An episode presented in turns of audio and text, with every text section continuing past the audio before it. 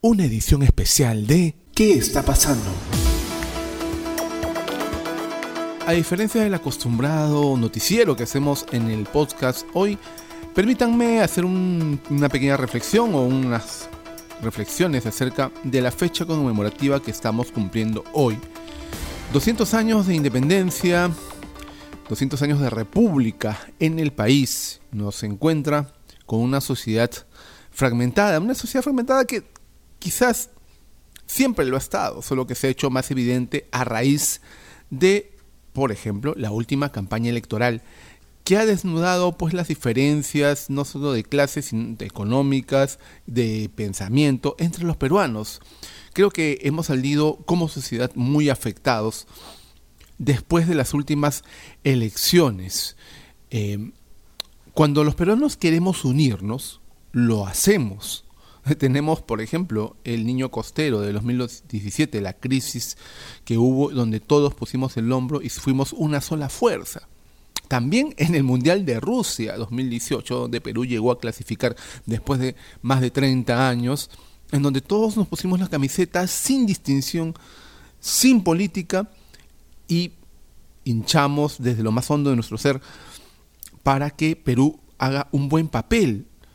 Nos enorgullecimos mucho de eso, nos emocionamos mucho cuando clasificó, todos juntos. El Perú, como les digo, si quiere unirse, lo hace. Lo que hay que buscar ahora a través de no solamente los políticos, no hay que dejarle solo la chamba a ellos, sino de nosotros también es querer hacerlo, querer unirnos, por ejemplo, en la vacunación. En la vacunación o nos vacunamos todos o no salimos de la crisis. Este hecho la vacunación, el proceso de la vacunación es un proceso social, comunitario, que funciona si todos lo hacemos, queramos hacerlo.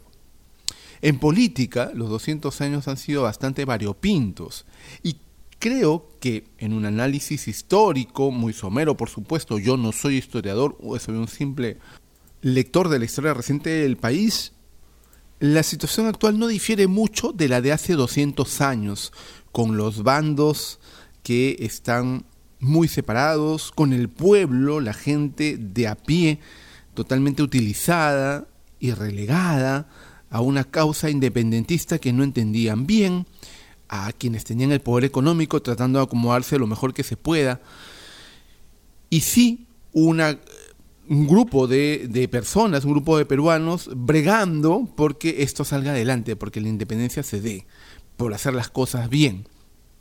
Estamos 200 años luego casi en las mismas, en una crisis política que nos ha llevado pues a tener los últimos cinco años más de los de la historia reciente, por supuesto, más movidos, eh, la destrucción de partidos, llámense partidos, estas organizaciones con doctrina, ideario y partidarios, bases en el país, la destrucción que ha habido de estos partidos en los últimos 20 años, nos han llevado a esto, a lo que tenemos hoy, a estas representaciones congresales que no son más que grupos de interés que velan por sus intereses, sea económicos, sociales, populistas o lo que sea, y que llevan al Congreso a una desintegración y a una deslegitimación de la voluntad popular real. El mismo sistema electoral, el sistema de elección, debe ser modificada juntamente con la ley de partidos. Recordemos que tenemos el próximo año nuevas elecciones.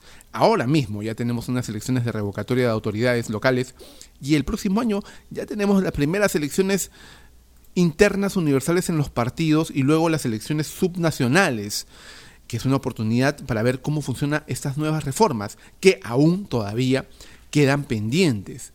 La reforma misma política se le encargamos a este Congreso, un Congreso totalmente fragmentado que tiene también intereses más que políticos económicos en juego. Como dijo ayer eh, el presidente de la República saliente, Francisco Sagasti, también queda pendiente y como tarea que más jóvenes se comprometan en hacer política, porque ahí está la razón del cambio. Ahí está y se va a encontrar siempre el recambio generacional y de pensamiento, esperemos que así sea, de la política peruana.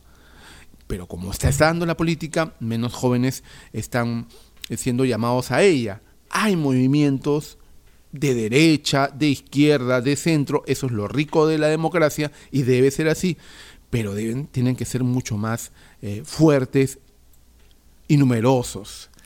El presidente de la República, Francisco Sagasti, que entrega el mando hoy, ha tenido una gestión bastante eficiente. No se esperaba mucho inicialmente de esta persona, pero nos ha demostrado a todos los peruanos que se pueden hacer las cosas bien, organizadamente y pensando en objetivos claros. Se le pidió al señor Sagasti únicamente dos cosas, la lucha contra la pandemia y la realización de elecciones. Hemos tenido unas elecciones limpias, transparentes, justas y democráticas. De eso no tiene que caber dudas. Así fue. Hubo un ganador por estrecho margen que está tomando el, gobierno hoy, Pedro Castillo, y una perdedora por estrecho margen también, Keiko Fujimori, que se dedicó durante meses a petardear todo el sistema. De eso también debemos eh, hacer memoria. La pandemia ha sido combatida de forma bastante eficiente con los recursos que teníamos. Se han mejorado los niveles de atención en salud, hay más camas hay más personal en salud y la vacunación es un proceso que está avanzando bien. Se ha desarrollado toda una estrategia desde el gobierno para adquirir las dosis necesarias, para negociarlas y comprarlas. Y eso hay que reconocerlo. Cuando ellos entraron al, eh, en noviembre pasado en la gestión de Sagasti al poder, es claro, que no había ninguna vacuna comprada, simplemente conversaciones y acuerdos preliminares y solo con un laboratorio. Lo que hizo Sagasti es abrir el mercado a todos los laboratorios posibles para que puedan llegar estas vacunas y están siendo administradas. Apenas llegan cada uno de los envíos, se administran a los peruanos y ya estamos llegando a una cifra total de 12 millones 480.520 dosis administradas, que hacen un total de 4.676.417 peruanos totalmente inmunizados. Cuando comenzó la vacunación en febrero pasado, muchos pensamos, uy, esto terminará en tres años, yo que tengo cuarenta y picos me voy a mm, vacunar en 2026. Y no, ya los de cuarenta y picos estamos por lo menos con la primera dosis puesta. Aquí está el gran reto del gobierno de Castillo, continuar la vacunación. Mejorarla, por supuesto, pero de ninguna manera pararla. Gracias, señor presidente Sagasti, por ello. Porque si bien es cierto, es su obligación haberlo hecho, es su función, estaba obligado como servidor, primer servidor público de la nación a hacerlo,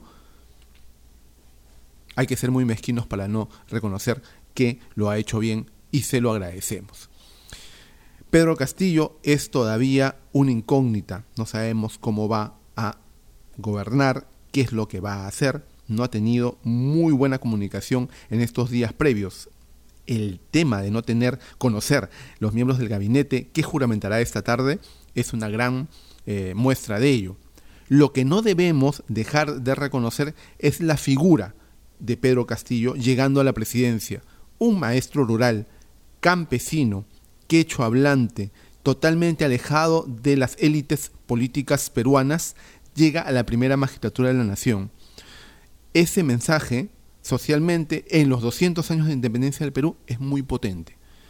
Seamos bastante claros y no seamos básicos en el análisis. Yo aplaudo ese gesto, ese símbolo de una especie de reivindicación de un sector muy grande en el país que ve a Pedro Castillo, un docente, además bastante humilde en sus modos, con sombrero, llegar a ser presidente de la República. Lo estamos viendo en este momento mientras grabamos el podcast, salir de su casa en Breña para irse a Torre a recibir las credenciales para poder luego eh, juramentar, eh, salir con terno y sombrero. Es muy fuerte ese símbolo y debemos reconocerlo como tal. A la vez nos causa preocupación que una persona no preparada para los quehaceres políticos, sin experiencia partidaria eh, dirigencial, ni experiencia pública puede llegar a la primera magistratura de la nación rodeada de qué personas, no lo sabemos. Lo que sí estamos claros es que hay una pugna interna en su partido con un personaje oscuro, peligroso y dañino que es Vladimir Cerrón, que se ha dedicado estos últimos días solamente a enviar mensajes fuertes de eh, ser el que maneja las cosas, ¿no? El que da las directrices. Eso lo sabremos cuando asuma el señor Castillo y comenzamos, comencemos a ver sus primeros actos de gobierno. Allí estaremos seguros si realmente va a deslindar de ese señor Cerrón, como siempre lo ha dicho, o va a ser parte del coro y se comportará quizás como su socio político. Lo tememos también y esperemos que no sea así. Estamos vigilantes vamos a estar muy vigilantes de Pedro Castillo y su gestión. Definitivamente, esto no es una carta blanca y los periodistas estamos en el compromiso siempre de estar muy atentos a lo que haga el eh, gobierno para poder denunciar lo que no nos parezca que vaya en los cánones de la democracia y del bien público. Pero pese a todo, no quiero terminar negativamente este comentario editorial del Bicentenario es que en el Perú siempre hay algo por hacer, siempre hay algo por construir, y estos 200 años no han sido suficientes y no lo serán. Siempre tenemos que estar atentos a lo que podamos hacer, por encima de toda esta clase política que nos tocó, que elegimos, por encima de lo fracturada que está la sociedad, siempre queda esas ganas de hacer cosas. Siempre podemos unirnos, como lo dije al inicio del comentario. Siempre tratemos de buscar querer unirnos. Y quizás esta fecha conmemorativa de 200 años de independencia pueda llevarnos hacia ello. Unámonos, hagámoslo juntos, saquemos al país adelante. Hagámoslo en memoria de los casi 200.000 peruanos que fallecieron por la pandemia y no tuvieron la oportunidad de tener esta vacuna. Vacunémonos todos. Pongamos de nuestra parte para salir adelante. A tratar de hacer un país mejor cada día. También depende de nosotros. Es más, depende de nosotros como ciudadanos. Si decimos arriba Perú, te amo Perú, cantamos nuestra canción criolla, nuestro guainito, ¿no? Nuestra danza selvática, eso tiene que materializarse en ganas de hacerlo mejor. ¿no? Si comemos rico, un lomo saltado, una gallina, un, un ceviche y nos sentimos orgullosos de eso, sintámonos orgullosos de poder hacer más por el país. Está en nosotros y quizás ese debe ser nuestro compromiso en los 200 años del país. Feliz 28 para todos ustedes, muchísimas gracias por estar ahí, un buen bicentenario, miremos con esperanza pese a toda la crisis que tenemos, porque el Perú siempre va a ser más grande que sus problemas. Desde hace más de un año venimos realizando el podcast ¿Qué está pasando? Que tiene como finalidad llevar información relevante, explicada en sencillo para que puedas empezar tu día con la dosis de información necesaria. Estamos comprometidos en seguir adelante en este proyecto para llegar a más personas y poder ayudarlas a mantenerse mejor informadas. Para ello necesitamos de tu ayuda, de todo el apoyo de esta comunidad ávida por mantenerse siempre al día de todo lo que está pasando. Hemos abierto una cuenta de Patreon, una plataforma muy fácil de usar para que puedas escoger uno de nuestros planes. Solo tienes que entrar a patreon.com slash elpaqui con K e I latina y escoger el nivel de suscripción con el que quieres apoyarnos. Recuerda que a mayor apoyo tendrás mayores beneficios, desde acceder a información relevante durante el día hasta participar de entrevistas a políticos. También tendremos cuentas de Yape y Plin, con abonos desde 5 soles por si deseas apoyar a que este trabajo se mantenga a flote. Luego de la publicación de cada podcast diario, haremos llegar los códigos QR para tal fin. Sin embargo, si deseas mantener los beneficios de Patreon, debes hacerlo en los montos establecidos y de manera mensual. Muchas gracias por permitirnos hacer qué está pasando, periodismo objetivo y con propósito, para que puedas mantenerte informado y al día de lo que pasa en el Perú y en el mundo.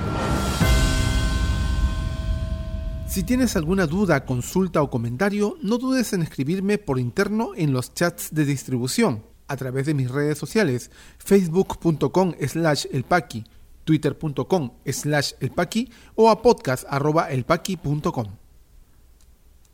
Si te interesó este podcast de noticias, recomiéndanos con tus contactos porque estaremos enviando este audio todos los días para que puedas tener una aproximación noticiosa a lo que está pasando en el país.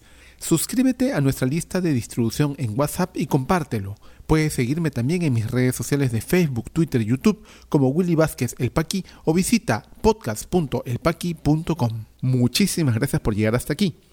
Nos escuchamos en cualquier momento.